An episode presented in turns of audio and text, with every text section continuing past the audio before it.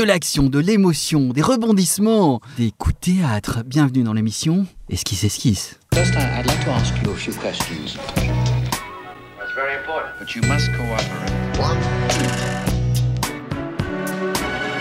Bonjour, vous écoutez Exquise Esquisse, le podcast sur les métiers créatifs. Vous pouvez le trouver sur iTunes et les différentes plateformes de diffusion de podcasts. N'hésitez pas à le noter, le partager et surtout le commenter pour lui donner plus de visibilité. Je suis Alexandre Soubrier, réalisateur de films graphiques et je reçois aujourd'hui Folco Chevalier, écrivain et entrepreneur. Deux métiers qui sont finalement très complémentaires. Bonjour Folco, Bonjour Alexandre. comment ça va? Très très bien. Très très bien. Toujours à la radio. C'est toujours un grand plaisir. Eh ben, c'est parfait. Quand est-ce que tu as commencé à avoir envie d'écrire des, des livres?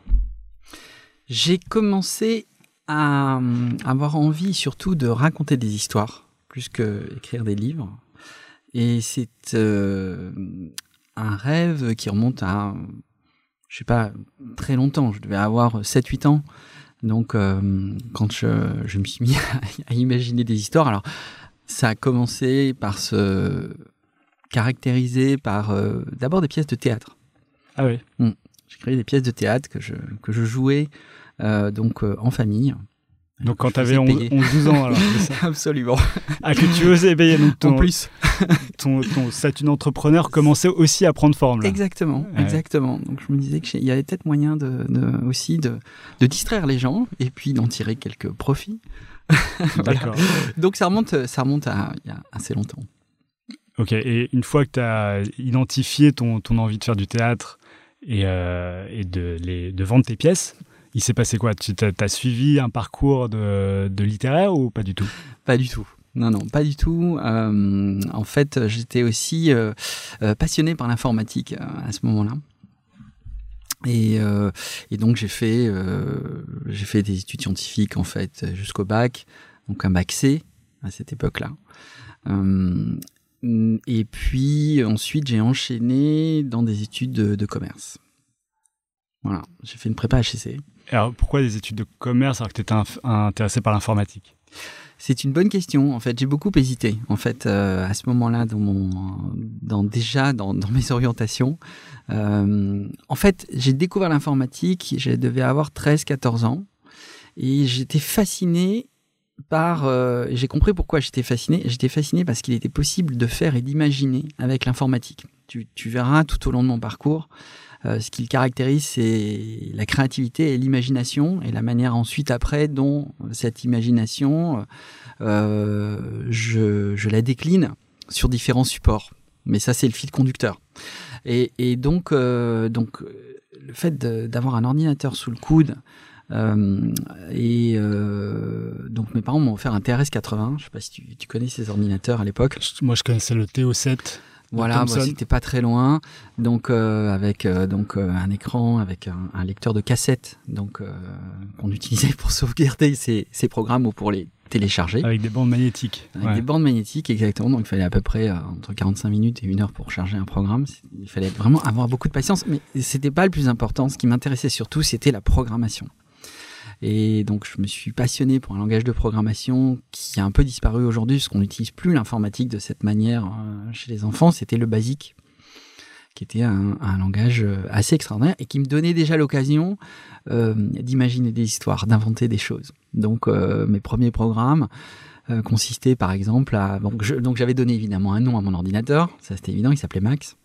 Et, euh, et mes premiers programmes c'était des programmes de simulation d'intelligence artificielle. On pouvait déjà poser des questions à l'ordinateur et l'ordinateur euh, euh, répondait. Voilà. Mais tu, tu utilisais Donc, ces euh, programmes. Tu les- non non je l'ai créé Ah, tu les crées. ah ouais je programmais ouais, j'ai appris la programmation euh, à ce moment-là Et donc, tu crées Donc, des euh, logiciels de- de- d'intelligence artificielle. Des logiciels, oui, pas loin, ouais. En tout cas, des, des, des simulations d'intelligence artificielle avec, euh, de manière très basique, hein, donc euh, des algorithmes, des embranchements, euh, voilà, de la reconnaissance de texte, etc. Donc euh, ça, c'était, c'était, c'était assez génial. Pour moi, c'était un, c'était un, un autre univers qui s'ouvrait. Et encore une fois, une, un moyen de finalement de, de raconter des histoires et de, d'exercer ma, d'exercer ma créativité. Donc j'ai, créé des jeux, euh, voilà. Donc et puis euh, et puis euh, au moment où j'ai posé la question de mon orientation, j'ai vraiment hésité entre poursuivre une carrière donc dans l'informatique à cette époque-là, donc, et apprendre le développement, devenir développeur et autres, ou avoir une carrière un peu plus commerciale. Donc, euh, dans ma famille, on est, euh, il y a beaucoup d'entrepreneurs.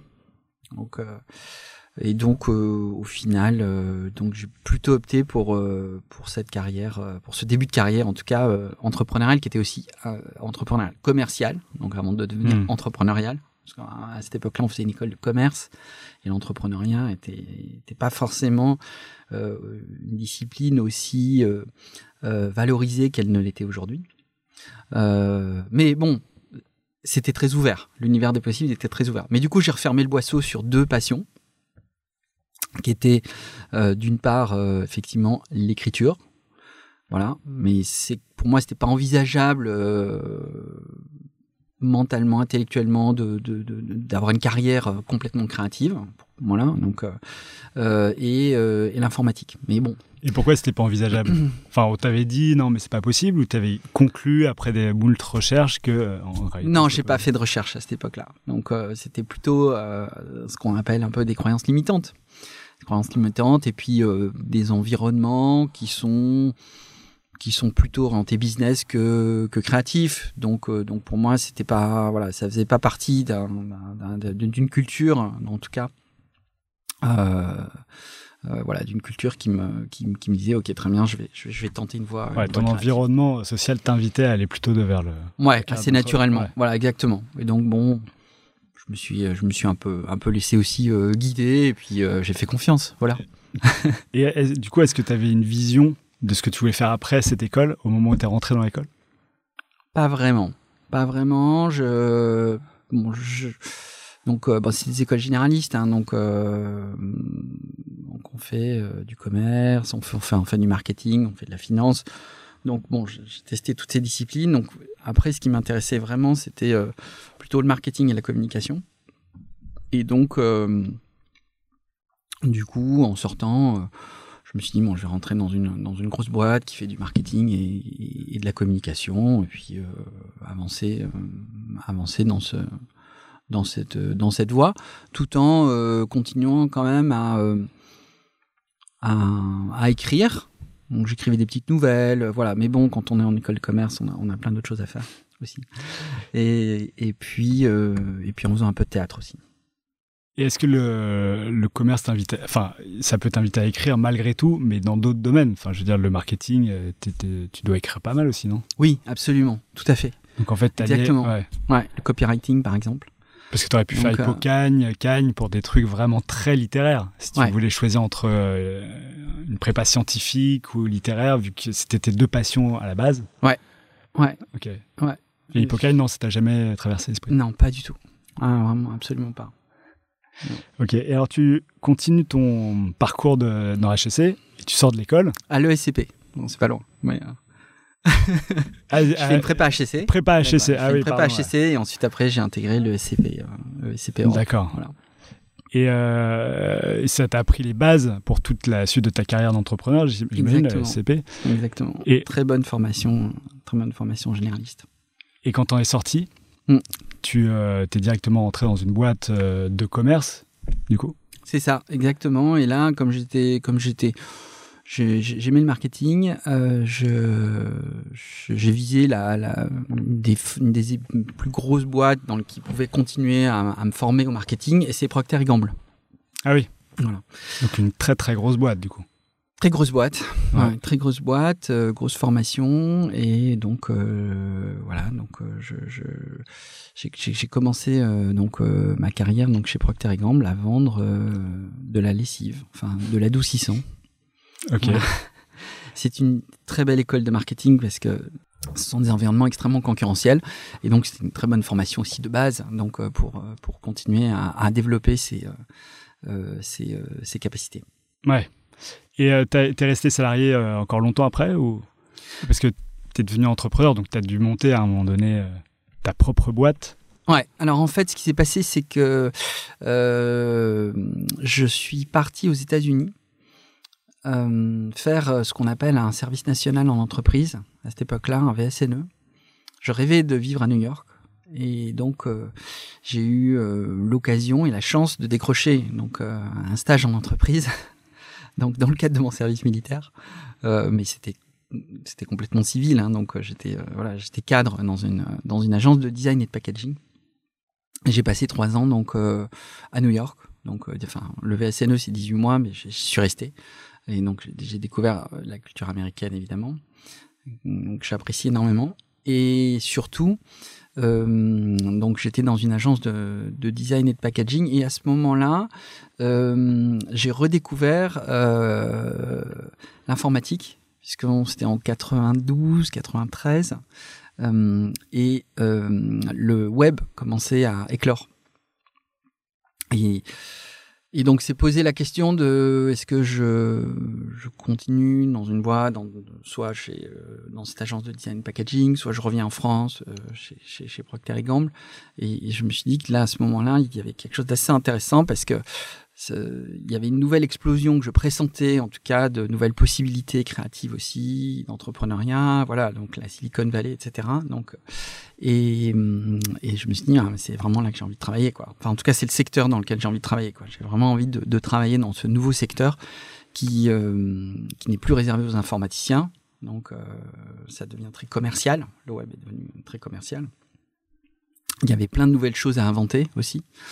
Et, donc, euh, en, moi est revenu euh, l'envie d'entreprendre. Voilà, est venue l'idée, l'envie d'entreprendre en tout cas dans, ce secteur. Donc après, je, me suis placé dans différentes boîtes, donc euh, pour euh, bah, apprendre comment ça, fonction- ça fonctionnait, voilà, et effectivement faire mûrir mon projet d'entreprise qui m'a pris 7-8 ans euh, jusqu'à ce que je décide de me lancer parce que à un moment j'ai eu la bonne idée. euh, voilà, il y a plein de conditions qui ont été réunies. On en parlera peut-être, on en parlera plus tard si tu veux.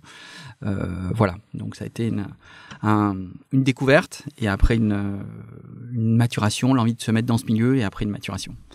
D'ailleurs, j'y pense, tu touchais au code quand tu avais 15-16 ans. Après, tu n'y as plus jamais retouché ou c'est des choses qui, qui sont survenues au moment du web, du HTML, du, de tous ces langages de programmation Absolument. euh, très spécifiques Bah, du coup, euh, du coup, oui, je me suis, euh, je me suis réintéressé à ça.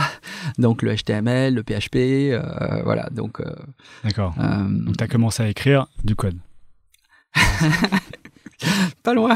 Ouais. Exactement. Ouais, tout à fait. Ouais, ouais. Ouais, ouais, du coup, je me suis re- remis à, à apprendre ces, euh, ces, ces langages. Alors, j'étais plutôt concentré quand même sur le développement commercial euh, et autres, donc c'est compliqué de faire les deux quand même. Surtout que le, le niveau de complexité est quand même pas le même. Euh, bon, simuler un, un bout de dialogue et puis monter un site de e-commerce, c'est pas le même. Mais, euh, mais pour moi, c'était très important. D'abord, ça m'intéresse. Euh, et en plus, j'aime bien, j'aime bien savoir comment fonctionnent les choses. Donc, euh, et comme je suis très curieux de nature, euh, je me suis mis effectivement, je me suis acheté des bouquins et puis je me suis coltiné euh, à créer des sites en PHP, MySQL, quoi. Donc euh, voilà, ça c'était au début des années 2000. Ouais. Voilà, juste pour le fun. Mais j'ai passé des étés entiers, des soirs entières d'été. C'était mes devoirs d'été D'accord. à coder, du- à faire des sites en PHP, MySQL. Voilà. C'est marrant. Et du euh, coup, euh, ouais. Et du coup, j'apprends ça à mes enfants là en ce moment. Pas le PHP MySQL, mais il y a, il y a des super langages de programmation pour les enfants aussi, hein, donc euh, qui permettent d'apprendre déjà à coder. hein. Voilà. avant qu'ils deviennent écrivains à leur tour. Je sais pas ce qu'ils feront, mais bon. Pendant ces 7-8 ans, qu'est-ce que Mm. tu as fait avant de monter cette entreprise? En fait, il fallait que je me mette dans l'action. Donc, euh, donc j'ai cherché, euh, j'ai cherché des, des sociétés sur lesquelles je pouvais, euh, qui pourraient être intéressées par un- mon profil, qui était un profil assez généraliste. Bon, avec euh, voilà, je, venais de sortir d'école, donc euh, de sortir d'école, j'avais eu quelques années de marketing derrière moi, de communication, mais bon. Et euh, et donc euh, je je suis rentré en France euh, parce que je pensais que c'était intéressant de se mettre en France, de se placer en France assez tôt. Donc euh, et puis c'est c'est- voilà donc et j'ai donc j'ai et du coup j'ai cherché des j'ai toqué à la à la porte de beaucoup de groupes en me disant voilà est-ce qu'il n'y a pas des nouveaux projets qui sont en train de se lancer sur Internet, etc. Beaucoup de gens me regardaient quand même avec des billes pas possible, parce que c'était encore en discussion, on regardait ça de, de très loin. C'était en quelle année, ça? C'était en 94. Ah oui. Donc euh, c'était assez précurseur. Donc j'étais assez pionnier, en tout cas dans ce dans ce domaine. Et je suis rentré dans le projet qui était le plus abouti, un des projets qui était le plus abouti à l'époque, qui était un projet de fournisseur d'accès Internet, euh, qui s'appelait Infony. Je sais pas si tu, euh, tu connais, qui était lancé par Infogrames, euh, donc euh, qui, qui était un, qui a été pendant un moment un des tout premiers euh, éditeurs de jeux vidéo mon- mondiaux. Ah oui. Et ils ont décidé de lancer, de, se, lancer dans l'aventure du web avec un, un service en ligne qui s'appelait Infony, qui était, qui se voulait une sorte de canal plus des, de l'internet. Donc il y avait un décodeur. On, on s'abonnait à Infony, on avait un décodeur, on accédait à des programmes qui étaient uniquement accessibles aux abonnés. Et, euh, et j'avais une fonction de responsable de programme. Mon rôle, c'était d'imaginer des programmes euh, que les abonnés pourraient regarder.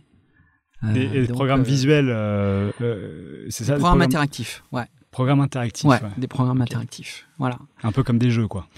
Des jeux vidéo. des- Ça, s'appelle des programmes. C'était aujourd'hui, c'est un peu l'équivalent de site web. C'était des expériences interactives complètes. Je te donne un exemple. Donc, dans les programmes que j'imaginais, euh, j'ai- conçu un programme euh, qui permettait aux abonnés de suivre la mission de Claudie Andrédé, qui a été la première française à partir dans l'espace. Donc euh, en 96. Et donc, euh, donc les c'était un, truc assez génial qu'on a fait. Je travaille avec un journaliste euh, dans une euh, euh, chez RFI, je pense. Et donc, euh, il est allé in- interviewer euh, Claudie Andrédé à Baïkonour, où elle lui a raconté jour après jour ce qui allait se passer dans la station spatiale. Euh, J'ai monté un partenariat avec la NASA pour aller récupérer des images et des vidéos de, l'exploration spatiale. Et donc, les abonnés, au jour le jour, se connectaient sur le service et pouvaient suivre euh, exactement ce qui se passait pendant la mission de, de Claudie Andrédé. Voilà. Les décors changeaient en plus, Ouais. les décors changeaient, c'est-à-dire qu'au début, euh, avant que ça décolle, euh, les, les abonnés étaient dans la salle de contrôle. Et puis le jour où la fusée a décollé, on a, on a changé le décor, donc euh, les abonnés étaient dans l'espace et ils pouvaient écouter donc ce, que, ce qui se passait jour après jour dans la mission. Euh, ils pouvaient visionner des vidéos aussi donc euh, de la NASA exclusive, de toute la conquête spatiale, parce que je suis passionné de conquête spatiale. Enfin, j'aurais pu être aussi astronaute, ça fait partie des, encore des 10 000, des, des 10 000 vies que j'ai à vivre, mais bon, voilà, j'écris donc de toute façon, voilà, voilà. euh, donc euh, et, euh, et en plus, ils pouvaient poser des questions à des journalistes scientifiques aussi pour euh, pour échanger sur le sujet. Voilà, ça c'est exemple de programme, tu vois. Donc, euh, alors moi, j'animais beaucoup les, j'étais pas, je suis passionné de science, donc euh, donc et j'animais beaucoup tous les programmes scientifiques, découvertes. Voilà, donc euh, j'ai permettais aux abonnés, par exemple, de dialoguer pendant la nuit des étoiles aussi avec des astronomes. Voilà, donc euh, l'enjeu vraiment, c'était de faire des programmes très événementiels. Euh, c'était très précurseur de ce qu'on voit aujourd'hui maintenant sur les Ouais. réseaux, de toute façon, les Facebook et compagnie, sauf que c'était il y a 20 ans. Du coup, là, c'était c'était génial parce qu'on apprenait tout. Enfin, tout, voilà, on apprenait tout le métier. ça changeait régulièrement. Il y avait de nouvelles innovations. Euh, et, et donc, euh, donc, je travaillais chez Infony. Après, je suis rentré dans le groupe Vivendi. Donc, au début des années euh, 2000, euh, pareil, 99, 98, 99, à la grande époque de Vivendi, qui avait énormément de projets dans le numérique avec Jean-Marie Messier. Donc, d'ailleurs, je travaillais sur un projet littéraire qui était le lancement d'une librairie en ligne qui s'appelait BOL, qui se voulait concurrente d'Amazon. Parce qu'Amazon était déjà lancé. à Amazon était déjà lancé aux États-Unis, mais pas encore en France. Donc vraiment, Hmm. l'idée, c'était de résister à, à l'envahisseur et donc de créer un champion européen qui ce que soit BOL. Donc on s'est lancé simultanément dans cinq ou six pays. Euh, la librairie était vraiment superbe euh, et c'était un très très joli projet. Et donc moi, je, je faisais du business development, des partenariats. Je montais des partenariats euh, qui visaient à accroître le, le trafic et les visites qu'il y avait sur le sur le site. Et donc, ton projet à toi, Mm. tu le montes en quelle année? Bah justement, donc là c'est à ce moment-là que euh, la folie Internet s'est est passée en, en surmultiplié. Mm. Donc euh, début des années 2000, euh, ça frémissait déjà aux États-Unis en 98-99, mais en France là, ça est, s'emballe quoi. Donc les médias se passionnent pour le sujet, l'argent coule à flot entre guillemets, mais bon, beaucoup de capitaux qui, qui, qui s'intéressent à ça parce qu'il y y a des positions à prendre. Et pendant l'été, j'ai eu une idée qui est, je m'intéressais. Du coup, je travaillais sur des sites e-commerce, donc euh, justement à ce moment-là, j'étais chez BOL. Et pendant l'été, j'ai une idée. Je me dis mais attends, quand même, l'internet, c'est quand même un support formidable pour rassembler les gens. Donc, est-ce qu'on pouvait faire du commerce autour du fait de rassembler les gens autour d'un acte d'achat? Et donc, euh, je me suis dit euh, peut-être que les gens peuvent faire des achats groupés. Ça n'existait pas les achats groupés à cette époque-là. Et donc, euh, je me suis dit, il y a peut-être quelque chose à faire là. Et donc pendant tout l'été, j'étais très très très très excité par cette idée que je pensais révolutionnaire. Et donc j'ai j'en ai parlé à, à, une très bonne amie qui est devenue ma meilleure amie euh, depuis. Je l'ai faite monter dans la boucle et donc on a décidé de monter ensemble donc euh, une société qui est un site de e-commerce euh, d'achat groupé qui s'appelait Le Spot et on, donc on a quitté on a quitté Vivendi le, le, le, projet BOL donc presque du jour au lendemain mmh. pour se lancer dans cette aventure. Voilà projet BOL qui était euh, en pleine expansion. Qui était en pleine expansion, ouais. Mais à ce moment-là, il y avait plusieurs choix. Est-ce qu'on continue à rester dans, dans, ces gros projets qui étaient aussi formidables hein? C'était c'était c'était très intéressant parce que on était très vite immergé dans des environnements internationaux. On échangeait avec euh, les homologues américains. Il y avait McKinsey qui était dans la boucle. Enfin, c'était d'un super niveau, franchement, et des gens de très très très très grande qualité. Un environnement complètement international qui allait à toute vitesse. Euh, un challenge qui était, qui était passionnant. Mais à côté de ça, il y avait quand même l'opportunité de créer quelque chose de euh, ex nihilo et d'être maître à bord. Et ça, c'était quand même, très intéressant, d'autant plus qu'à ce moment-là, euh, on pouvait avoir des moyens entre guillemets très rapidement. Voilà. Donc, euh, moi, j'ai levé euh, 800 000 euros pour lancer mon projet en quelques mois. Euh, avec une équipe, une présentation, mais une présentation PowerPoint. Voilà. donc, ça marche encore. Hein, voilà. Donc, euh, donc voilà. Donc euh, ça, ça a été, euh, ça a été le, le, le début euh, mmh. d'une aventure euh, entrepreneuriale. C'était mon premier, cette fois, ma première, voilà, incursion entrepreneuriale totale, en fait, avec un engagement total sur un projet complètement euh, complètement rupturiste. Euh, avec euh, voilà des aventures incroyables. Bon, je pourrais écrire un bouquin complet là-dessus, mais voilà sur sur cette aventure. Et, et, alors cette aventure a duré combien de temps? Un peu plus d'un an. Donc c'était très court mm. et très intense. Euh, très intense parce qu'à ce moment-là, ça allait très très vite. C'était en 99 donc euh, 2000 donc euh, voilà passage à l'an 2000 euh, et tout le monde se lançait. Donc euh, il fallait aller très très vite. Il y avait une sorte de pensée unique du premier entrant. Si on n'est pas le premier entrant euh, voilà on va se faire bananer etc bon l'histoire a montré que c'était pas c'était pas ça la problématique. Il fallait durer au contraire. Mais bon donc tout le monde se précipitait. Il y avait il y avait il y avait beaucoup euh, beaucoup d'argent. Euh, moi, je, il nous est arrivé quelque chose d'assez d'assez difficile, c'est que les idées, c'est assez fascinant quand même les idées. Hein. Ça, ça, circule dans l'air. Comment mmh. les gens attrapent les idées et euh, comment euh, une idée finalement se retrouve dans la tête de peut-être 5, 6, 7 personnes en même temps. Et c'est exactement ce qui s'est passé concernant ce projet. Ah oui. J'étais convaincu d'avoir en, en, France en tout cas cette idée hein, d'être le premier. Donc on, a commencé à faire la tournée des, capitaux risqueurs pour lever des fonds, etc. Donc au début c'était génial, tout le monde trouvait notre projet génial. Et puis au bout d'un mois, euh, on disait mais c'est bizarre, on n'arrive pas à lever des fonds. Qu'est-ce qui se passe? Ah bah non, mais en fait euh, on a vu passer deux autres personnes après vous euh, qui avaient exactement la même idée. Euh. et en fait je me suis lancé euh, et j'avais déjà cinq concurrents sur le marché. donc ça a été ça a été très dur. Donc il a vraiment fallu euh, jouer des coudes pour arriver à, essayer d'émerger. Tout le monde est mort. voilà.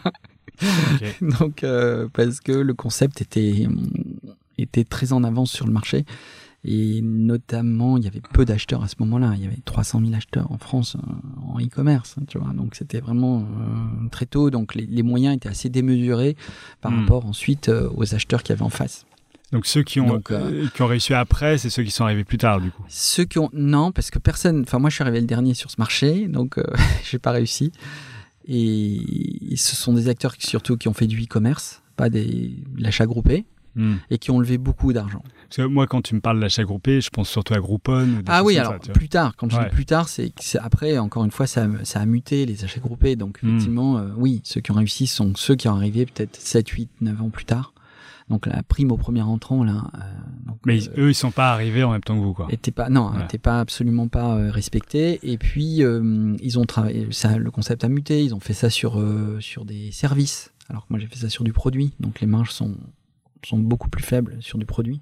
Hmm. Plus compliqué, de plus facile de faire du 50% et de driver du trafic euh, dans un restaurant, chez des coiffeurs, euh, sur, euh, sur, du, service. Et puis, il y avait beaucoup plus d'acheteurs. Le marché était beaucoup plus développé, donc j'avais beaucoup d'avance. Et, les fonds que j'avais levés n'étaient pas suffisants pour tenir justement le, temps que, euh, évidemment, la masse critique d'acheteurs soit là. Je le savais depuis le début. La problématique que j'ai eue et qu'ont eu tous les acteurs sur ce marché et beaucoup, c'est que on avait prévu de lever et très vite, il fallait cramer de l'argent. Donc on avait un burn rate qui était très élevé euh, parce que il fallait qu'on embauche des gens, il fallait qu'on fasse du marketing, voilà, pour, pour, pour prendre Alors. des positions sur le marché et relever très vite dans la foulée. Hmm. Et là, j'ai pas réussi à relever des fonds parce que en avril 2000, euh, 2000, ouais, c'est ça, 2000. Ouais, c'est ça, avril 2000. En avril 2000, Ouais. bon, voilà, la bulle Internet explose et là, plus personne n'y croit. Tout le monde dit que ça ne va pas marcher. Et voilà. Et donc, moi, j'ai 20 salariés. Euh, j'ai levé des fonds. Euh, voilà, j'ai mis toutes mes économies dans le projet et, euh, et je vois arriver une vague euh, dont je sais qu'elle va être très très difficile à, à franchir. Et tu mets du temps à la franchir Ou comment, tu rebondis très vite ou est-ce que tu, en sachant que ça va être difficile, tu te dis bon bah je fais autre chose ou quoi? Comment tu réagis face à cette vague? Bah, euh, on est combatif, donc euh, d'abord on essaie de, on essaie de trouver tous les moyens pour arriver à la franchir, donc euh, pivoter, se repositionner, céder l'activité, et puis on se rend compte que ça, finalement à ce moment-là, c'était devenu ce qu'on avait créé, ce qu'on pensait valoir quelque chose ne valait plus rien, mais c'était encore très virtuel tout ça, donc ça n'était que des projections. Donc, euh, euh, puis les actifs qu'on crée en un an sont, sont quand même assez faibles. On a un petit fichier client, euh, bon, on a des salariés qui sont qualifiés, donc du coup, du coup, bah, en fait, on a, moi, j'ai, on, on a arrêté l'activité et il a fallu après se, bah, se penser ses plaies Hmm. et puis très vite, très vite aussi retrouver du travail parce que j'avais une famille à nourrir. Et puis quand on est entrepreneur, on n'a pas de pas de filet de sécurité. Et en plus, j'avais mis tout ce que j'avais dans le projet. Voilà. Mais j'ai eu de la chance, j'ai très vite retrouvé. Et tu as retrouvé un, un travail en tant que salarié du coup? Ah oui, ah ouais, ouais. Ouais, j'avais plus les moyens de réentreprendre. J'avais plus les moyens euh, ni euh, psychologiques euh, ni financiers de, de de recommencer, en tout cas de réentreprendre là. et, Clairement là, c'était. et du coup, tu as mis combien de temps à- avant de penser pouvoir remonter une entreprise dans laquelle tu croyais? Euh, bah en fait, tu vois, c'était en 2000. euh, alors après, je, j'ai eu une nouvelle aventure, j'ai eu une autre aventure entrepreneuriale, mais j'étais pas solo. J'étais pas, qui, n'était pas portée. J'ai rejoint une aventure entrepreneuriale qui était une agence de, de, de design d'expérience utilisateur, donc qui s'était créée. euh, euh, Ça aussi, c'est en amont, euh, enfin, c'est assez avant-gardiste pour la France en tout cas. complètement. Ah, c'était en 2007. Ouais. Voilà, donc euh, donc euh, une très belle aventure. Donc euh, donc j'étais on est on j'étais associé, mais Mm. la société s'était créée avant mon arrivée. Donc avait déjà un volant d'activité, voilà. Donc il y avait déjà quand même. Donc je, je, je repartais dans l'entrepreneuriat, mais de manière un peu plus euh, Mm. Un peu plus souple. Donc ça ça ça a été entre 2000 et 2007. Tu vois, entre temps j'ai j'ai travaillé dans des agences de communication, voilà. Donc euh, pour un peu penser mes plaies et puis arriver à à me ressentir à, à l'aise pour reprendre euh, finalement un certain risque, quel qu'il soit, euh, d'entreprendre et d'arriver sur des projets, euh, soit que je créais, soit qui étaient déjà sur des stades euh, très très early stage, Hmm. comme on dit. Euh, voilà, ça a été euh, donc ça a été sept ans quoi. 7 ans. Mm, mm. Donc là, on est en 2014 à peu près. Euh, ouais, Quand c'est ça, exactement. Ouais, Ouais. c'est ça, exactement. Donc là, on en a fait une très belle boîte. Donc c'était une très très belle aventure. Euh, Est-ce qu'on peut dire le nom de cette boîte oui, ou- Néalite, ça Né- s'appelait. ah oui. Néalite. Et Moi, je dis Nilight quand je le vois. mais- Nilight, ouais. mais on dit Néalite. Nélite, ouais. Néalite. Donc, euh, qui est donc euh, vraiment très tôt, en fait, depuis le début, euh, euh, dès, dès les années 2000, euh, moi j'étais très sensible aux produits.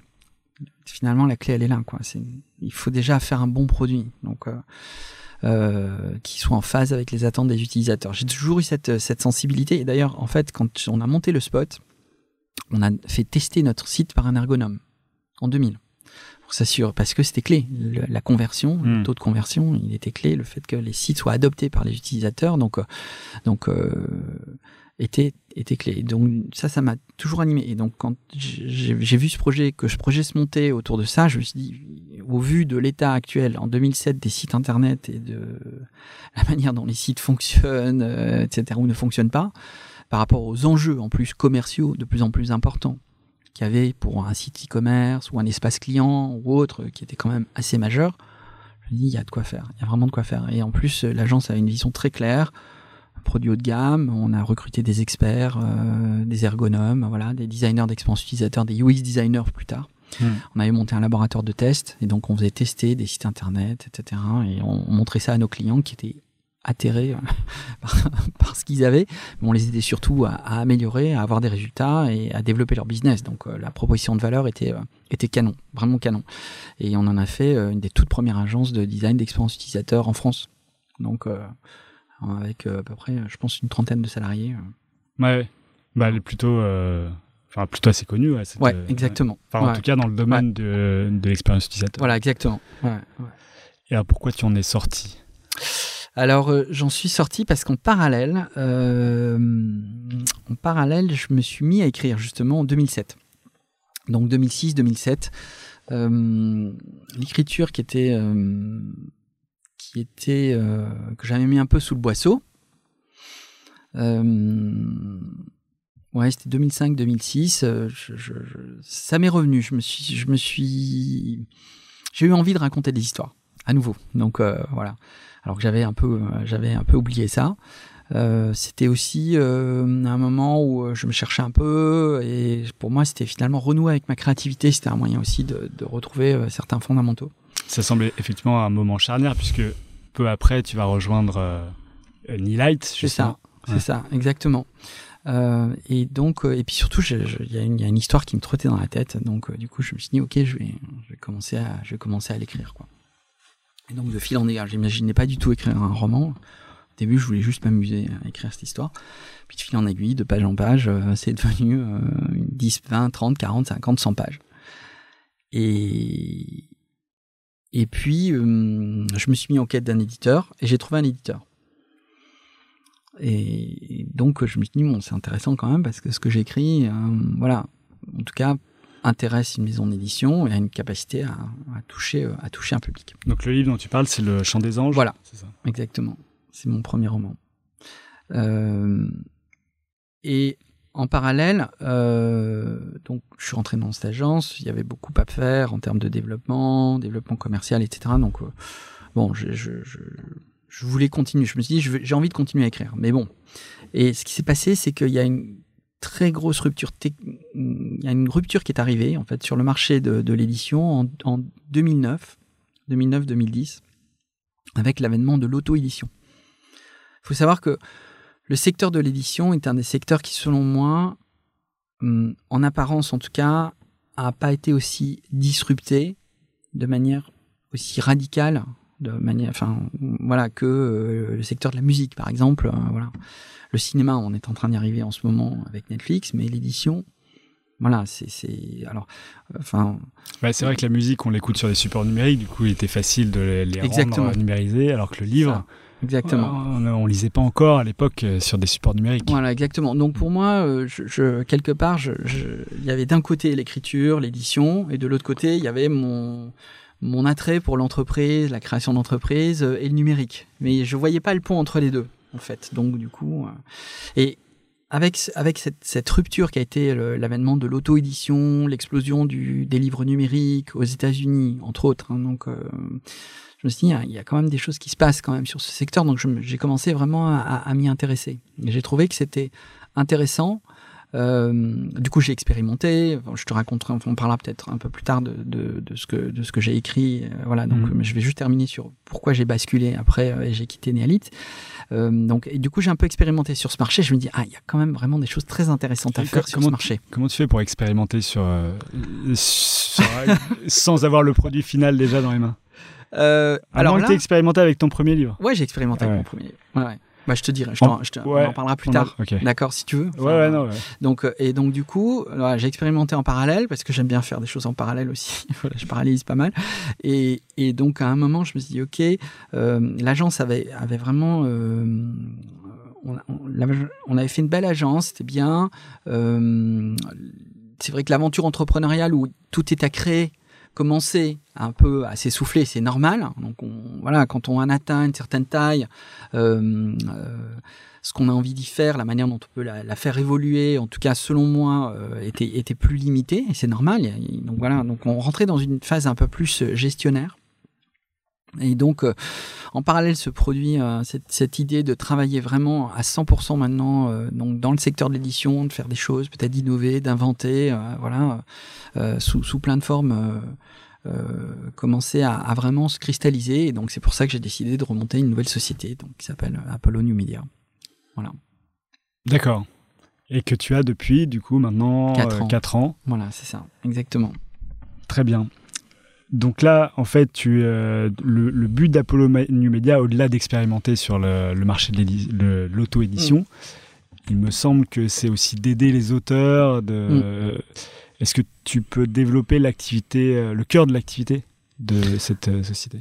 Absolument. Donc la, la mission, euh, la mission globale aujourd'hui d'Apollo New Media, c'est d'aider tous ceux qui ont des idées, un message à faire passer, d'accord, à, diffuser ce message en utilisant tous les leviers du numérique. Voilà. Donc ça c'est la, je dirais euh, la mission, euh, la mission générale. Euh, parce que je pense qu'aujourd'hui, le numérique, c'est un formidable outil de diffusion d'idées.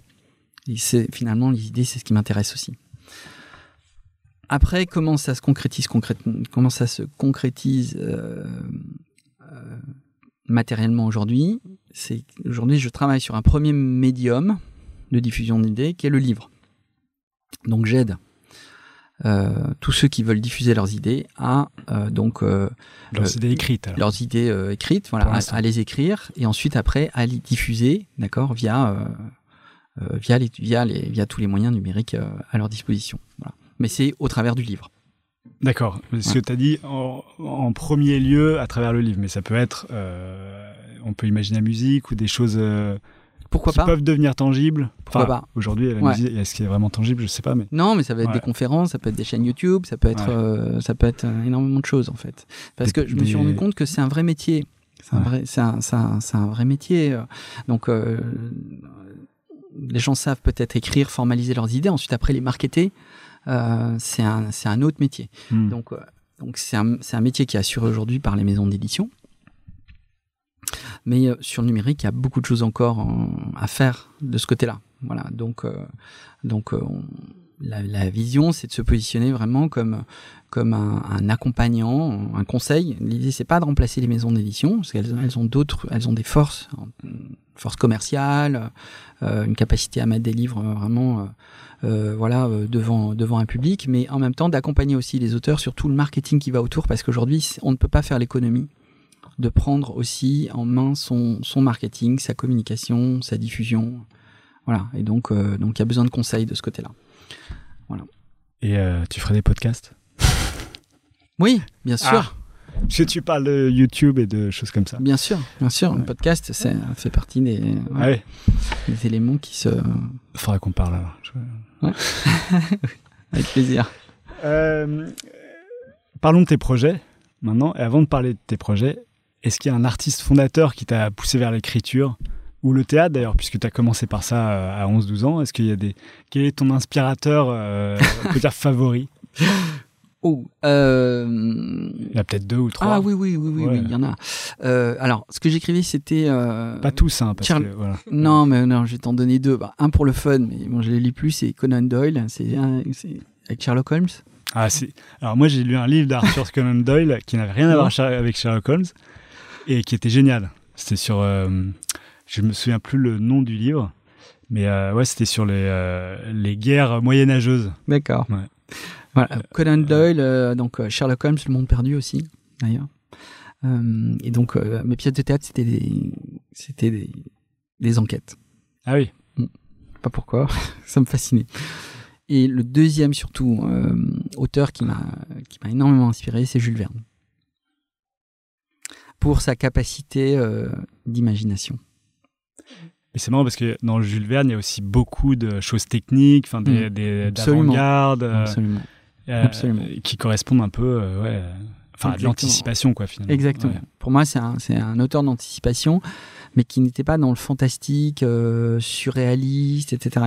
Tu le verras dans mes écrits, on en parlera. Mm. c'est- donc, je, je- je- je- pour moi, je m'inspire énormément de Jules Verne dans la manière dont j'écris, dans la manière dont j'essaie de, de concevoir mes histoires. Il y a un côté futuriste fantastique, mais ça pourrait être, ça pourrait arriver. Je veux vraiment que mon public se dise que ça pourrait arriver. Donc, Jules Verne avait cette capacité incroyable à justement, euh, voilà, euh, imaginer des choses après en plus qui sont arrivées. Donc euh, la conquête spatiale euh, voilà euh, les voyages dans, au fond des mers voilà. Donc on et ça c'était donc il m'a énormément fasciné. Ça a été un vrai choc quand j'ai lu Voyage au centre de la Terre quand j'ai lu euh, euh, 20 milieux sous les mers de la Terre à la Lune. Et d'ailleurs j'ai l'intégrale dans ma bibliothèque de Jules Verne. Donc euh, les éditions Atlas ont réédité euh, donc euh, la totalité des, des Jules Verne. C'est dans des très très belles éditions. C'était Hetzel qui faisait ça. Euh, donc euh, c'était magnifique avec très très belles illustrations de Gustave Doré. Ah oui. Euh, et donc euh, donc pour moi c'est il suffit juste que je mette mes mains devant euh, devant ma, ma bibliothèque pour que j'aspire euh, l'inspiration de Jules Verne et ensuite après que je me mette à écrire. C'est génial Ah ouais, la télépathie. C'est mystique un peu. Ouais, les idées hein les idées Euh, mais dans tes bouquins, j'ai l'impression que tu parles plus de ch- de choses mystiques d'ailleurs, plus que de choses d'anticipation. Est-ce que je me trompe ou pas? Alors, Comme les, les j'ai alors j'ai lu quelques nouvelles sur les anges et enfin, Ouais. des choses comme ça. Il y a deux piliers dans mes Ouais. livres. C'est Ah. vraiment deux piliers. Il y a la science et il y a euh, la spiritualité. Voilà. Donc, euh, ce, sont, ce sont vraiment deux piliers. Et je mélange les deux. Et la spiritualité, c'est le mystère. Et le mystère, le mystère, c'est ce qu'on ne. C'est ce qu'aujourd'hui, on n'arrive pas à faire rentrer dans notre champ de conscience. Ce sont des choses sur lesquelles euh, on- qu'on appelle mystérieuses, mais qui peut-être dans 10, 15, 20, 20 années euh, seront révélées par la science. Donc pour moi, le, le- point de jonction, il est là, en fait. Entre la science et Ouais. le mystère, Exactement. c'est l'écriture, le point de jonction. Non, c'est pas c'est pas l'écriture. Ce que je veux dire, c'est que tu dis euh, dans tes livres, on- tu, on- tu parles de spiritualité, etc. Ah oui. Il y a toujours un côté scientifique aussi, et après je, je- je pousse je pousse ce côté scientifique aussi euh, au maximum. Donc vraiment, mes, mes livres mêlent, mêlent les deux en fait. Bah, j'ai Voilà. vu, j'ai vu que un, un livre qui t'avait inspiré était un livre qui parlait du ranch de Bigelow Ouais. aux États-Unis. Ouais. Pour en faire une nouvelle justement euh, assez euh, mystique, mais Mm. du coup dans cette nouvelle tu parles, enfin je, la nouvelle en, en question c'est le chemin Ouais. qu'on peut trouver euh, sur ton site, Absolument. Folcochevalier.com. voilà, et, euh, et qui, qui qui parle pas tellement des aspects scientifiques justement du de ce ranch de Bigelow, mais euh, t'en fais quelque chose euh, de, de plus spirituel. Oui. Mm. C'est-à-dire que t'amènes le- la science vers euh, à, à penser spiritualité et inversement d'ailleurs. Oui, je, enfin, je pense que je pense que c'est c'est une question auquel euh, que se posent euh, finalement euh, les scientifiques. Après, jusqu'où ils vont? Est-ce qu'ils décident Enfin, ils savent qu'il y a une limite? voilà. Donc, mais enfin, en tout cas, moi, mon sentiment, c'est que euh, il y a une part de magie quelque part dans, dans l'univers en général. Donc, euh, il y a énormément de choses qui nous dépassent complètement. Mm. Euh, mais qui font partie de la manière dont l'univers euh, est conçu. Donc, euh, et, et c'est ce qui m'anime, c'est finalement ce rapport au monde, cette réflexion. Donc, la réflexion de l'homme dans son univers et son rapport au monde et la manière dont il essaie de comprendre l'univers. C'est mon chemin, c'est le chemin aussi Mm. que je fais. C'est comment est-ce que j'arrive à comprendre euh, comment le monde fonctionne. Et ce qui m'émerveille, c'est qu'il y, y a des choses complètement incroyables donc euh, dans l'univers, enfin qui nous dépassent. Il y a des notions qui nous dépassent. La notion d'infini, c'est une notion qui nous dépasse. Euh, après, si, moi je m'intéresse énormément à l'astronomie, donc dès qu'on lève les yeux au ciel, on est dans la magie, dans la féerie, les trous noirs. Le voyage dans le temps. Enfin, c'est c'est pas de la c'est c'est Alors, voyage c'est dans pas le de la temps, euh, ça n'a pas encore été observé. Ça n'a pas été observé, mais euh, bon, euh, les univers parallèles. Enfin voilà, on est dans l'hypothèse. Donc, euh, donc on, ce qu'on, mais par contre, ce, qu'on, ce que ce qu'essaie de faire l'homme, c'est une de ses quêtes aussi, c'est d'essayer de comprendre l'univers qui l'entoure. Donc, il se dote d'outils qui sont des outils scientifiques Et parfois spirituel. et, et parfois aussi spirituels. Voilà. Donc, et je pense qu'en tout cas, euh, euh, ce qui m'intéresse, c'est d'explorer en tout cas ces deux voies. Voilà, la mécanique quantique, par exemple, j'en parle dans mon premier dans mon premier roman, donc euh, j'essaie de le vulgariser.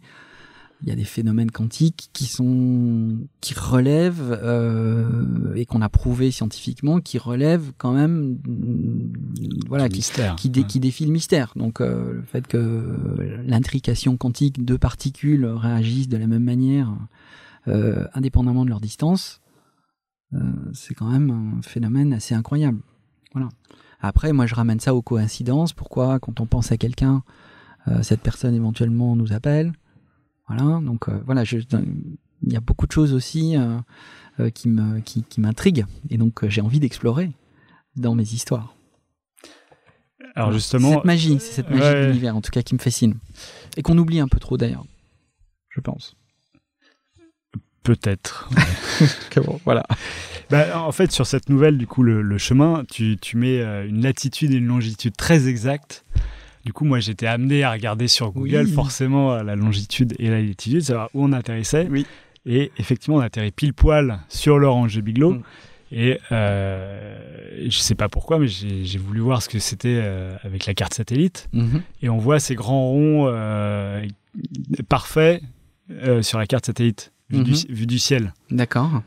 T'avais pas vu ça J'ai pas vu ça. Moi, je crois que c'était fait exprès parce que sur les cartes satellites, en général, tu vois pas grand chose, mais là, justement, tu vois ces énormes ronds. Mais c'est des ronds de quoi en fait Bah, justement, il me semble que c'était une histoire euh, euh, soi-disant mystique avec des, des, des, des extraterrestres qui avaient tracé ces ronds. Ah d'accord, ok. Et du coup, je pensais que c'était fait exprès ouais, sur ton, dans, ta, dans ta nouvelle. Non. Bah, du coup, tu iras voir. Ouais, j'irai voir. Alors juste pour info, pour peut-être Ouais. pour les auditeurs, donc le Ouais. ranch de Big, de Biglow, en Ouais. fait, euh, donc euh, qui s'appelle le Skinwalker Ranch, qui a été racheté en fait par euh, Biglow, donc euh, qui est un, un ranch donc dans l'Utah, sur lequel il y a y a eu des phénomènes très très bizarres quoi. Il y a vraiment énormément de phénomènes mystérieux quoi. Donc euh, des boules de feu qui apparaissent, euh, des mutilations animales, euh, des bruits bizarres, etc. Et donc ça a été racheté par un milliardaire américain. Ah, mais c'est le milliardaire, il l'a racheté parce qu'il y avait des phénomènes. Absolument. Ah bon Je croyais Absolument.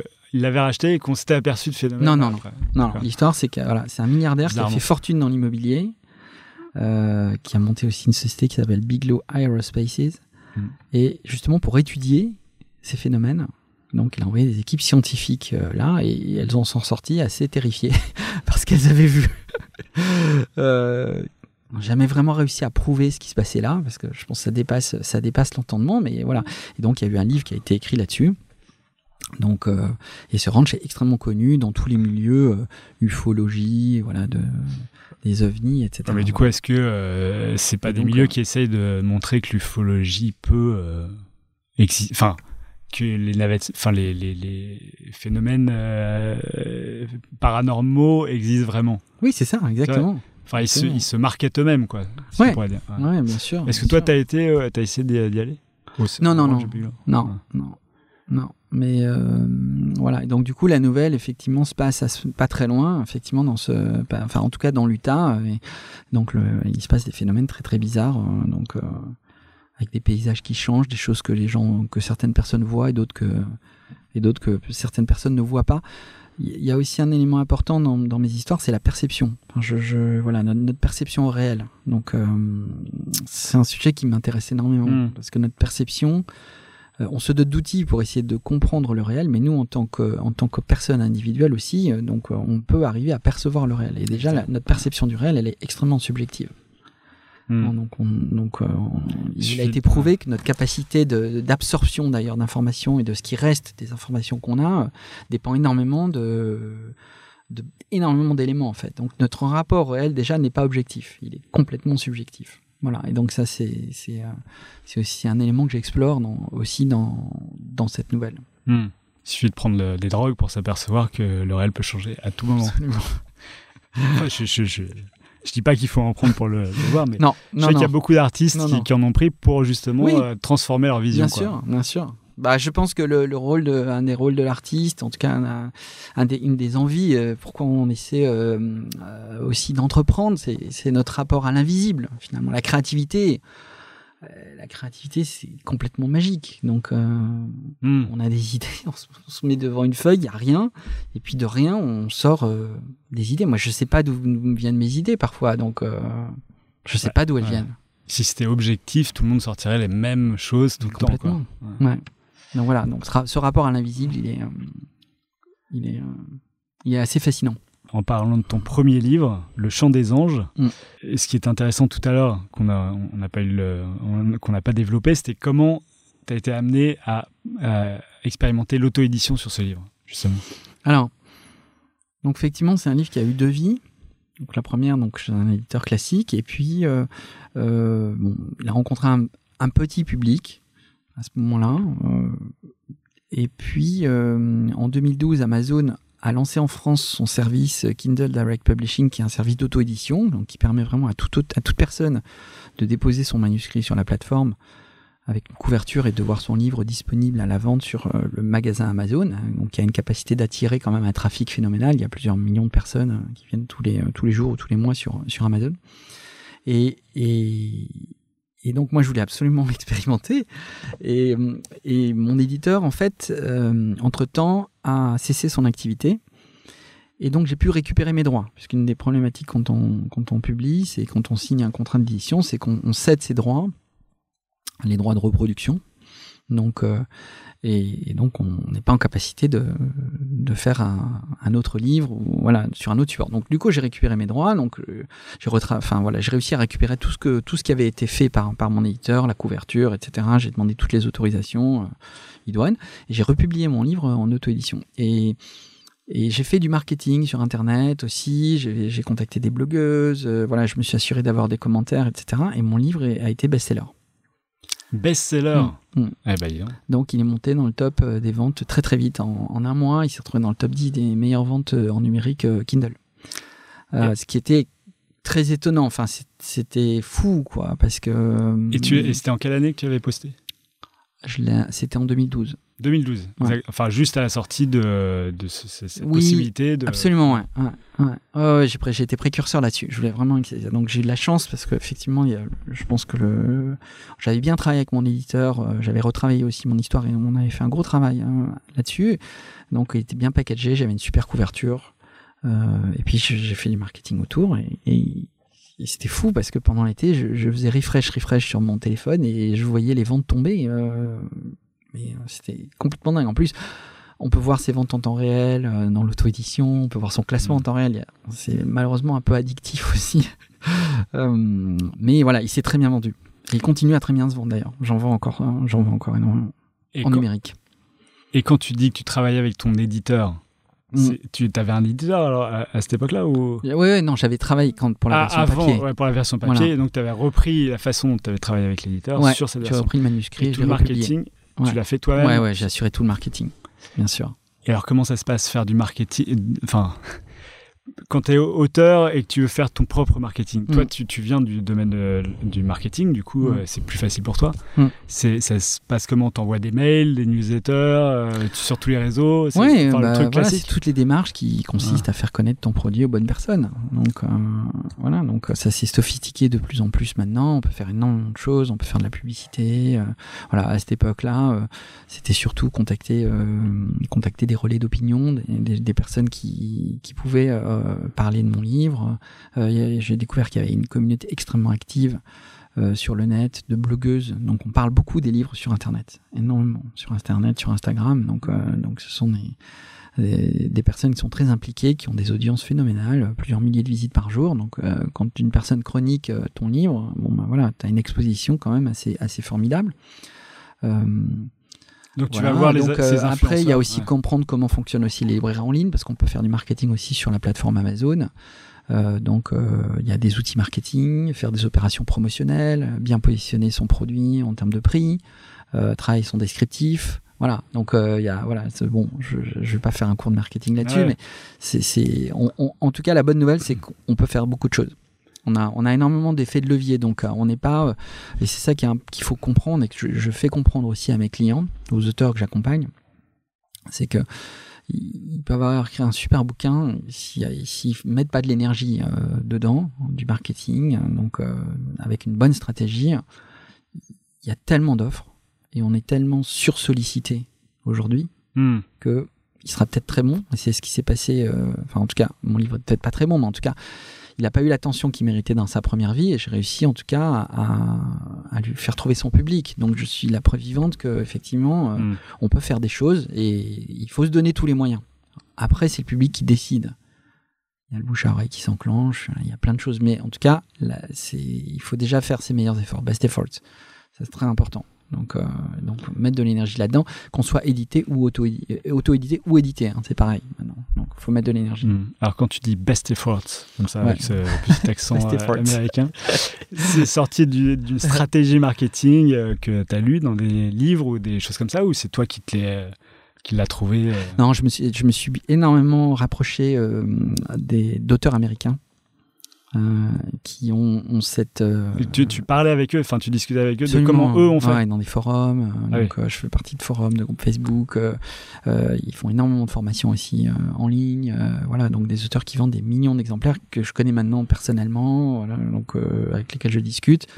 Et euh, je les ai observés. euh, et du coup, j'ai importé ces méthodes. Et je les ai reproduites sur le, sur le, sur le marché français avec une réelle approche structurée, stratégique. Euh, voilà. Mais les Américains, sont, voilà, ils ont cette, euh, ils ont cette capacité, je trouve, en tout cas, à, à, à faire une bonne fusion entre la créativité et le marketing. Alors peut-être un peu trop, Mm. hein, parfois au goût des Français. Mm.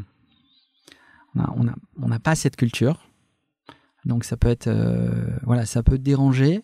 Mais en tout cas, moi, je, ça, ça m'intéresse d'explorer, ce, d'explorer ce- cette voie. Et c'est une voie, en tout cas, qui peut donner des résultats. Voilà. Donc, euh, Bah, complètement, ouais. Enfin, Voilà. Qui peut et qui en a donné. et qui en a donné. Voilà, donc euh, ça a été pareil. J'ai réappliqué ces méthodes sur mon deuxième livre qui a été best-seller aussi, qui, s'est- qui, qui s'est très très bien vendu. Donc bon, voilà. Donc on- en tout cas, euh, euh, et les, les Américains sont très très très très bons là-dessus. Pour eux, c'est très important. Donc euh, Mm. et voilà, c'est le marketing, ils, sa- ils savent faire quoi. Et donc ce deuxième livre qui s'appelle euh, euh, Par-delà les apparences, qu'on peut aussi euh, trouver sur ton site, enfin qui est plutôt mis en avant sur ton site. Euh, Euh, ouais. Là, qui est sorti euh, dans toutes les librairies maintenant. Ouais, Mm. mais alors voilà, le, le, le chemin était euh, un peu inverse par rapport à- au chant des anges. Absolument. C'est-à-dire que tu as fait ton auto-édition comme sur le chant des anges, C'est ça. et un éditeur t'a rappelé pour te dire Mm. qu'il aimerait bien l'éditer. Mm. Et euh, par rapport à ton expérience précédente, tu t'es dit, bah ouais, c'est le, c'est, c'est le bon moment, euh, c'est mieux d'avoir un livre édité que de faire le, que de l'auto-édition. Comment comment t'as pensé, enfin qu'est-ce que tu t'es dit au moment où le, le- l'éditeur t'a appelé pour te dire, j'aimerais bien l'éditer? Hum, pour moi, c'était, c'est, j'ai beaucoup travaillé sur ce marché, du coup, de l'auto-édition. donc, je, je- je vois euh, ses, ses avantages, ses limites aussi. Donc, euh, l'auto-édition euh, en numérique, en tout cas, c'est, très bien. Donc, euh, mais aujourd'hui, le marché du numérique, c'est euh, 8% du marché de la vente de livres en France. Mhm. 92% aujourd'hui, c'est euh, c'est du papier. On achète du papier, encore beaucoup, à la différence des États-Unis. Et on achète dans les librairies ou dans les librairies en ligne. Voilà. Euh, et, et donc, euh, moi, quel est mon job en tant qu'auteur? En tout cas, je pense, auteur entrepreneur, c'est de m'assurer que euh, mon livre touche le plus large public possible. Voilà sous tous les formats possibles. J'ai écrit une histoire, j'ai investi, j'ai mis de l'énergie dans une création. Après cette création, je peux la faire vivre sous plein de formats différents. Donc c'est un livre, ça peut être un livre audio, ça peut être une traduction aux États-Unis, ça peut être euh, voilà. Donc euh, ça peut être en numérique, ça peut être en papier, ça peut être une pièce de théâtre. C'est ma vision en tout cas, Mhm. Euh, parce que j'écris des histoires. Donc ça peut être un film, et donc là, donc j'avais déjà fait le job sur déjà la, le numérique. Voilà, donc je- je- ça a été ça a été un best-seller. Il s'est bien vendu. Je suis rentré dans le top des ventes, mais effectivement, ce que me propose un éditeur, un, grand éditeur comme, euh, comme Larousse, au sein du groupe Hachette, c'est l'accès à un réseau de distribution que sont les libraires et une force de frappe commerciale à laquelle je n'ai évidemment pas euh, accès. Voilà. Donc évidemment, c'est intéressant aussi de s'ouvrir aussi à un public que moi, en tant qu'auto-éditeur, je n'étais absolument pas en capacité de toucher. Voilà. Et est-ce que le retour est bon? Le retour est très bon. Mm. Ah ouais, on a fait un super travail. euh, ils ont fait un super travail. Je suis vraiment très content. Euh, très bon démarrage. euh, voilà, le livre continue à se vendre. Donc, donc j'ai tout un nouveau public que je touche, qui m'écrit régulièrement maintenant. donc j'ai plein de nouveaux lecteurs qui m'écrivent presque tous les jours. C'est un- c'est vraiment incroyable. Donc je suis vraiment, je suis vraiment très content de, très content de cette collaboration. Et t'as arrêté du coup l'auto-édition Enfin, j'imagine que c'est un contrat euh, C'est ça. tacite. Oui, oui, c'est ça. Donc à ce moment-là, euh, clairement, en tout cas, euh, euh, après, il y a des auteurs euh, qui arrivent, qui, qui négocient parfois. Enfin, la vision, la, la manière dont le marché évolue, si on, c'est que euh, il y a beaucoup de possibilités. Il faut, il faut aussi que chacun reconnaisse aussi ses capacités et ses forces, euh, ses limites. euh, voilà. Donc, euh, euh, donc. euh, euh, effectivement, bah, du coup, moi, je, mon livre, en tout cas, n'est plus disponible en auto-édition. Maintenant, il est disponible sous la, sous la bannière, euh, donc Larousse. On peut le trouver dans toutes les librairies. Je ne le vends pas en direct sur mon site parce que c'est pas mon job. Donc, euh, mais il est disponible euh, donc dans toutes les librairies en ligne et surtout dans toutes les librairies de France. Donc, euh, les Cultura, les euh, voilà, les librairies Leclerc, les Monoprix, euh, voilà, il est très bien placé dans dans ces librairies là, quoi. Donc ça c'est c'est assez formidable parce qu'elles ont une capacité aussi à attirer un public euh, donc euh, en leur sein. Mhm. Euh, et puis, euh, les équipes ont fait un très bon boulot en termes de mise en avant. Donc, livre est vraiment très bien mis en avant sur les tables des libraires, etc. Donc, c'est ça aussi l'enjeu. Hein. Donc, c'est pas d'être noyé dans la masse, c'est vraiment d'être valorisé dans les nouveautés, dans les coups de cœur, etc. Euh, parce que c'est là que se dirige le public, principalement. Il y a un rôle de prescripteur qui est très fort. Et, et donc du coup, euh, si le packaging est bon, le pitch est bon, euh, là, il- la couverture est vraiment super. Donc beaucoup de beaucoup de gens achètent le livre, euh, voilà, parce que il a été bien placé au bon endroit, au bon moment, avec la bonne histoire. Mhm. Voilà. Et- Donc c'est très très, c'est vraiment passionnant. C'est une super aventure en tout cas. Moi je suis, moi encore une fois, je, c'est que du bonheur. Donc euh, voilà, donc savoir que ça continue à évoluer et que voilà, les, les, mon histoire continue à rencontrer un public euh, sous une nouvelle forme, c'est c'est vraiment formidable. Et du coup, avec un tel succès, que ce soit euh, maintenant avec le livre papier ou avec l'auto-édition, c'est quoi la suite pour toi? Tu vas continuer à écrire des livres? T'as un Alors, euh, éditeur qui va te suivre, euh, etc. ou- James Patterson, qui est euh, l'auteur qui euh, qui est l'auteur qui vend le plus de livres au monde. D'accord. Je sais pas si tu le connais. Ouais, pas très connu en France. Non. Il sort 10 livres par an. Bon, 10 il les écrit pas an. tout seul, hein. Ah oui. mais il les fait pas écrire. Il les imagine et il les fait écrire par d'autres personnes. C'est l'auteur le plus payé au, monde, 50 millions de dollars par an. Euh, et donc son conseil aux auteurs, quand ils ont écrit un bouquin, donc euh, quand les auteurs leur disent ah write a book, euh, what would be your advice? Et euh, Attends, je traduis parce qu'il Ouais, ouais, je vais traduire après, je vais traduire après. et donc, et, et donc, il les regarde dans les yeux, il, dit, il leur dit Oh, you wrote a book. Great. Write another one. Donc, en gros, pour traduire maintenant, donc l'avis de Jeff Patterson aux auteurs qui sont tout contents d'avoir sorti un bouquin, etc. Qui disent Ouais, j'ai sorti un bouquin, qu'est-ce que vous me recommandez? Et il leur dit bah, ouais, T'as écrit un bouquin Super, écris-en un autre. Voilà.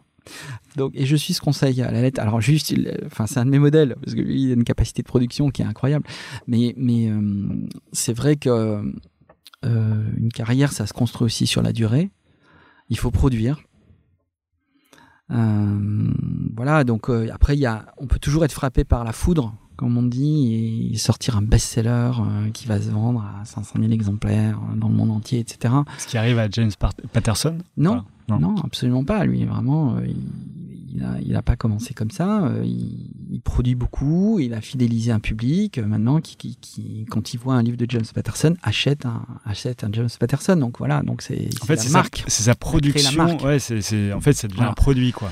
C'est devenu un Ça- produit. Ouais, c'est devenu une marque, une Ouais, marque une de marque, fabrique. ouais. Donc euh, c'est un modèle vraiment très intéressant il est distribué par une grande maison d'édition, hein, par le groupe Hachette. Euh, et il écrit dans plein de genres différents en plus. C'est incroyable. Donc euh, lui, euh, voilà, il, se- il se concentre sur sur l'écriture des histoires. Et donc donc voilà, donc ça se construit sur la durée. Il faut produire, il faut écrire, il faut continuer à écrire. J'ai un public, Hmm.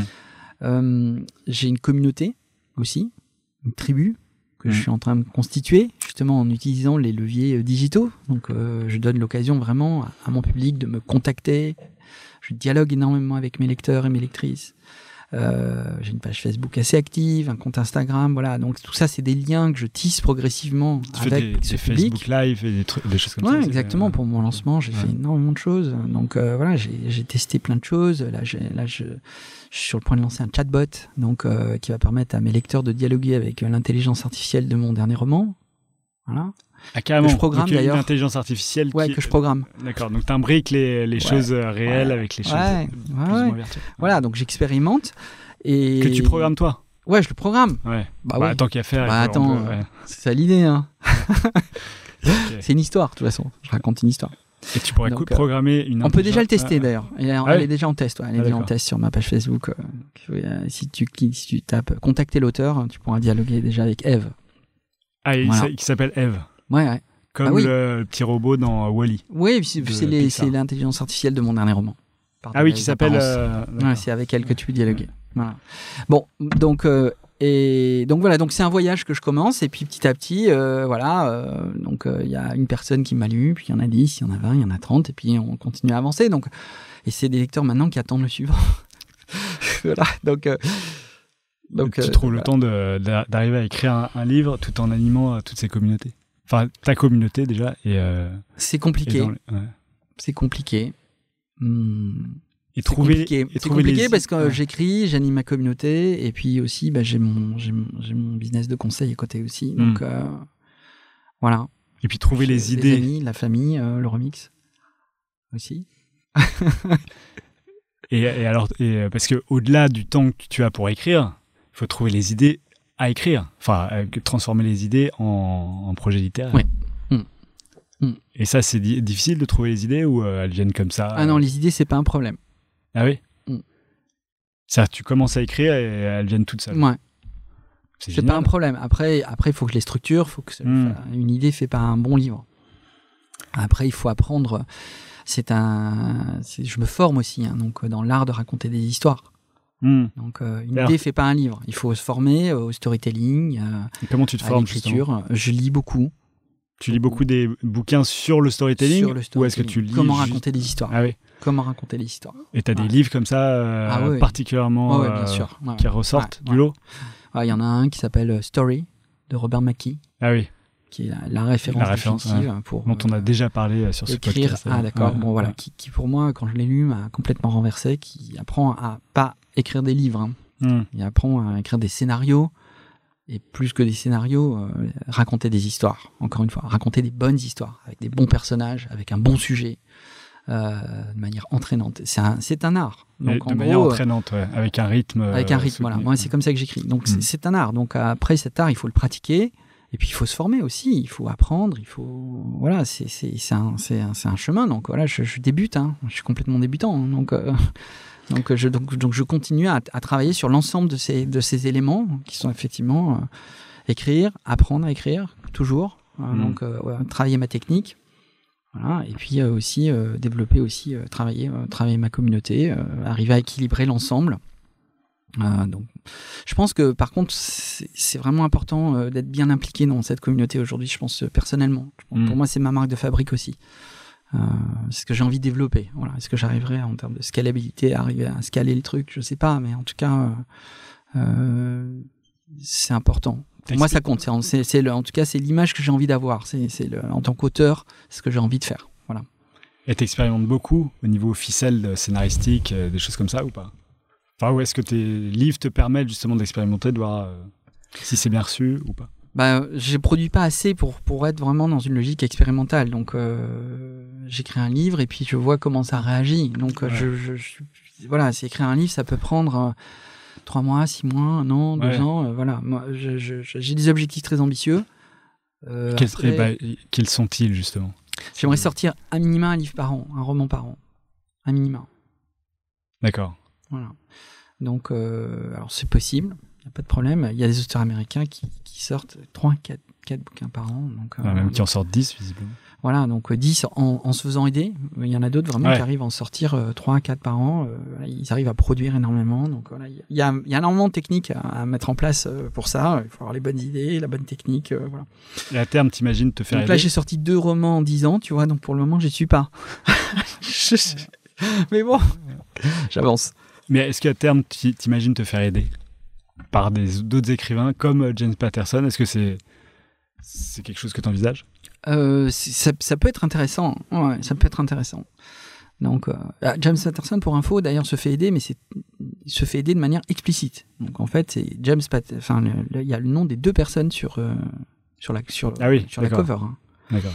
Parce qu'il y a des écrivains qui ne le disent pas et qui. C'est pour ça que je le précise. Ouais, ok. Donc, c'est James Patterson en collaboration avec avec un tel. D'ailleurs, j'aimerais bien travailler un jour avec lui. Alors moi, c'est un des regrets que j'ai aujourd'hui, c'est que euh, là, du coup, c'est la marche, l'hyper marche, c'est d'arriver à écrire en anglais et d'être au contact de ces, de pourquoi pas de ces auteurs et de travailler avec eux. Mais là, je maîtrise pas suffisamment l'anglais, donc hein, je, je pense que ça sera dans une autre vie. Ou alors de te faire traduire, tout simplement. Me faire traduire, certainement. Bien sûr, ça c'est mon objectif. hein. Donc, euh, parce que en plus mes histoires sont vraiment euh, euh, assez universelles, se passent aux États-Unis avec des personnages anglo-saxons, donc il n'y a aucun problème pour la traduction. Donc pour moi, ça fait partie des objectifs court terme. Mais ce qui, idéal- ce qui serait super, ce serait d'écrire en anglais. On touche quand même un autre marché. Ouais. hein. J'y suis pas là. J'essaierai un jour. Why not? Et Voilà. comment, comment est-ce que tu sais que ton livre est terminé? Parce qu'à un moment donné, tu, tu peux y passer euh, trois mois, quatre mois. Est-ce que, tu te donnes des objectifs euh, deadline en disant à cette date, il faut que mon bouquin soit fini ou pas? J'essaye, mais après, les deadlines, elles, elles bougent. Donc, donc, euh, je- tu, je tu sais pourrais y pas. passer autant de temps que tu penses pouvoir y passer, et du coup y passer deux ans, trois ans ou euh, à- Alors, à quel moment tu la, sais la que manière, en tout cas, moi, Ouais. dont je fonctionne, c'est que euh, je. Je. Suis assez perfectionniste et d'un autre côté, je sais qu'il faut produire. Donc, euh, je, sais qu'à un moment, il faut passer à autre chose. Donc, euh, je vais pas essayer d'écrire encore une fois le chef-d'œuvre. Euh, j'ai enfin, j'ai toujours en tête d'essayer d'écrire un super bouquin, vraiment que les gens vont adorer, etc. Donc, c'est- toujours l'intention qui m'anime quand j'écris. Ensuite, voilà, je sais aussi que plus je vais écrire et mieux je vais écrire. Plus je vais écrire des histoires et mieux je vais écrire des histoires. C'est mathématique ça. Donc il n'y a pas de Mm. raison que ça se dégrade parce que c'est comme le tennis, plus on joue, mieux on joue. Voilà, j'ai fait du sport. euh, Donc c'est assez mathématique. Donc à un moment, il vaut mieux OK dire OK très bien, je boucle, je boucle ça.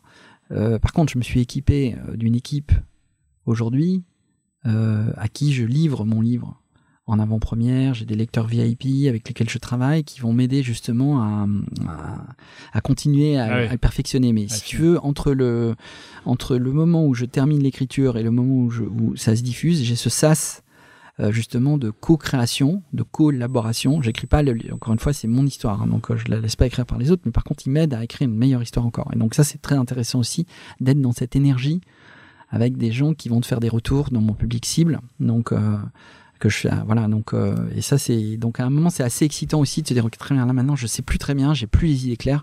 Ok, je le donne à mon public euh, de lecteurs VIP. Je vais voir comment ils, comment ils réagissent.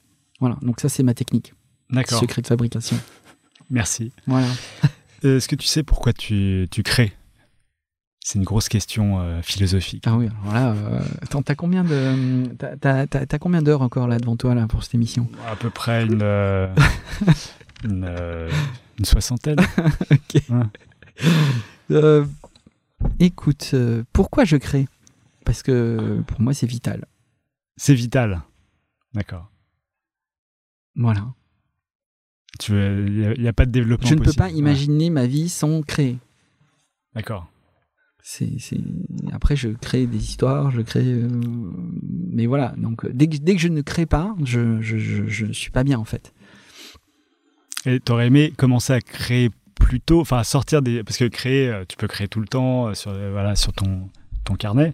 Mais là, tu as sorti des livres. Oui. Du coup, t'aurais aimé- avec le recul comme ça, tu aurais aimé les- pouvoir les sortir plus tôt, ces livres, ou, ou pas? Puisque c'est vital. Enfin, je veux dire, Bah, J'ai toujours créé. Après, Ouais.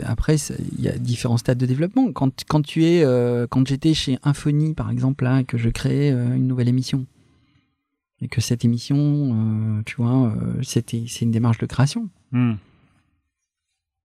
Ouais, ok. Création d'entreprise, Voilà. Bah, euh, Infony, non. Là, l'Infony, j'étais- non, ouais, J'avais ouais. un job qui était, il y avait une part de création qui était très forte, tu vois. euh, donc, il fallait imaginer un programme, euh, monter une équipe. C'était comme quasiment une sorte de film interactif, tu vois, ça ressemblait à ça. Créer une entreprise, évidemment, ça c'est, ça c'est une autre forme de création. Euh, C'est vrai que la après- création après, est, il y a eu est plein de finalement partout. Ouais.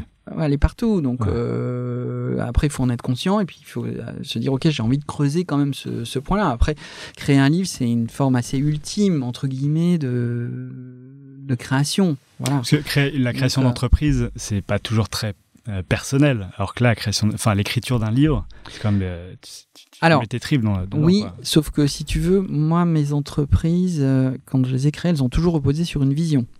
Hmm. C'est la personnalité que tu mets dedans.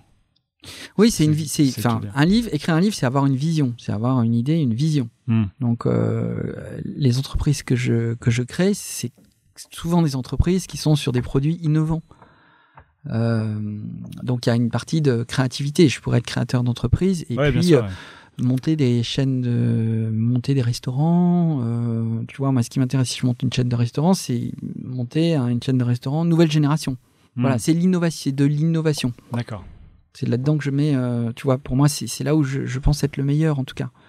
Euh, D'ailleurs, après, sur la gestion, je suis moins bon, donc euh, il vaut mieux que je sois épaulé par, par des personnes qui, qui, elles, vont plutôt être bonnes vraiment pour serrer les boulons, voilà. chacun, son, Hmm. chacun son job. Et encore une autre question sympathique. Ok. Qu'est-ce que, qu'est-ce que la réussite? Oula. Alors, euh, la réussite. Pour toi, hein, j'entends pas euh, la réussite au sens large. Quoi. C'est... Est-ce que tu penses avoir euh, réussi? Est-ce que, ou, euh, Parce que tu t'éclates quand même dans, dans ce que tu fais aujourd'hui. Du coup, euh, t'es- t'es- t'es- tu produis pas mal, tu Mm. as du succès. En tout cas, ça frémit. ça réagit, en tout cas. Voilà. Donc, euh... la réussite, c'est faire ce qu'on aime. Enfin, pour moi, c'est- vraiment euh, arriver à faire ce qu'on aime, être payé pour aussi pour faire ce qu'on aime, je pense en tout cas. Donc, euh, avoir un retour aussi, euh, voilà, qui te permet de continuer à faire ce que tu aimes. Hmm. Voilà, donc parce que l'énergie que tu envoies, elle t'est renvoyée et, euh, et tu peux tu peux continuer, euh, tu peux continuer euh, à rentrer dans cette danse là qui voilà qui est qui est euh, qui est positive, euh, qui est euh, euh, qui, qui, qui te nourrit, euh, qui donne envie d'aller de l'avant. euh, voilà, donc pour moi c'est ça, c'est c'est continuer, euh, c'est continuer à euh, euh, euh, faire ce que j'aime et en même temps euh, pouvoir en faire un, un métier, quoi. Arriver à, gagner, à gagner suffisamment d'argent, en tout cas, pour pouvoir euh, voilà euh, continuer dans cette voie euh, et puis euh, voilà nourrir euh, ma famille. Pour moi déjà, euh, ça c'est ça c'est top, quoi. Si C'est ça, c'est top. après, quand, voilà, donc euh, après ça se, ref- ça, se, ça se reflète sur après la manière dont on est, les gens avec lesquels on interagit, les milieux dans lesquels on est. euh. Voilà. Très bien. Mais ça me, ça me satisfait. Bon bah pas. écoute, euh, je suis ravi. Et euh, la dernière question, euh, est-ce que tu as un, un livre ou un film, enfin quelque chose qui t'a vraiment, euh, euh, vraiment plu ces derniers temps que tu aimerais recommander? Hum. Il y a une lecture qui m'a qui m'a beaucoup qui a enfin je lis beaucoup de livres de développement personnel euh, techniques d'amélioration professionnelle euh, voilà donc autour du un peu business business euh, personnel et il y a un, y a un livre qui s'appelle Clarity donc euh, d'un auteur qui s'appelle Jamie Smart qui est euh, qui est très intéressant, c'est une nouvelle approche de la psychologie, de, de sa psychologie personnelle en fait. Mhm. C'est- Et donc euh, euh, c'est un livre qui lève énormément de euh, le voile sur comment est-ce qu'on on peut arriver à retrouver la clarté d'esprit. Parce que très souvent, je- notre esprit est embrumé par énormément de choses. Donc, Mm. euh, justement, dans notre rapport au monde. Donc, euh, on se fait des films. On se fait vraiment, vraiment, vraiment beaucoup de films. Euh, Tu parles de la subjectivité de la réalité, quoi. oui, et puis des films intérieurs sur euh, Ouais. ce que peut être euh, ce qui se passe aujourd'hui, ce qui va se passer demain, euh, qui n'arrivera jamais dans 99% des cas, parce que euh, voilà, mais sauf qu'on se fait déjà le film. Mhm. Donc, euh, euh, et du coup, ça, je pense que c'est un, pour moi, dans mon cheminement personnel, euh, dans- je, suis toujours à la recherche finalement d'une évolution et de d'avoir l'esprit clair. Mhm. C'est important d'avoir l'esprit clair, de se de se reconnecter à ce qu'on est. Quand on se reconnecte à ce qu'on est, on est heureux, on est forcément créatif. Euh, donc voilà, on est au top. Donc c'est c'est un peu cette notion de performance, mais pas de la performance pour la performance. La, la- la performance telle que je l'entends, qui est euh, euh, être bien centré, bien aligné, euh, avoir les idées super claires. Et du coup, voilà, c'est dans. Après, on appelle ça le flow, etc. Il y a, il y a plein de trucs comme ça. Donc euh, et voilà, et ce livre donne vraiment des clés pour comprendre ce qui se passe. C'est une nouvelle approche de la psychologie qui est vraiment incroyable. Qui est sorti quand? Euh, il y a un an ou deux, je Un crois, voilà, donc euh, qui m'a été recommandé par un remixeur d'ailleurs. Ah. Voilà, un grand lecteur, un grand grand lecteur. Donc vous l'aurez peut-être reconnu et, et qui est génial. Voilà, donc je, en ce moment c'est mon livre de chevet et donc je le lis, je le relis, je lis d'autres livres qui tournent autour. Voilà, donc très souvent je creuse hein, quand je prends un sujet, je, je- j'aime bien le creuser avec d'autres, mais c'est une nouvelle école. Euh, et je pense que voilà, je recommande ça à mes lecteurs parce que ça peut leur ouvrir énormément de, énormément de, de portes et comprendre comment ils fonctionnent et comprendre qu'ils ont toutes les clés en eux. Voilà, et retrouver euh, finalement le, le moyen de reprendre le contrôle donc euh, de leur vie, de leur esprit et voilà d'être dans la joie, dans le flow, dans la créativité. C'est vraiment top. Ok. Je suis un peu rapproché du micro. C'est pas très grave parce que justement, c'est la fin de l'émission. C'était la dernière Déjà question. Ouais, déjà. Ah, Ouais. C'était court finalement. Bah, merci beaucoup, Folco, d'être venu à cette émission. Grand Et- plaisir. Et euh, je te souhaite plein de bonheur pour le reste de, ta, de À tes toi livres. aussi. À toi aussi. Merci beaucoup. Au revoir. À bientôt.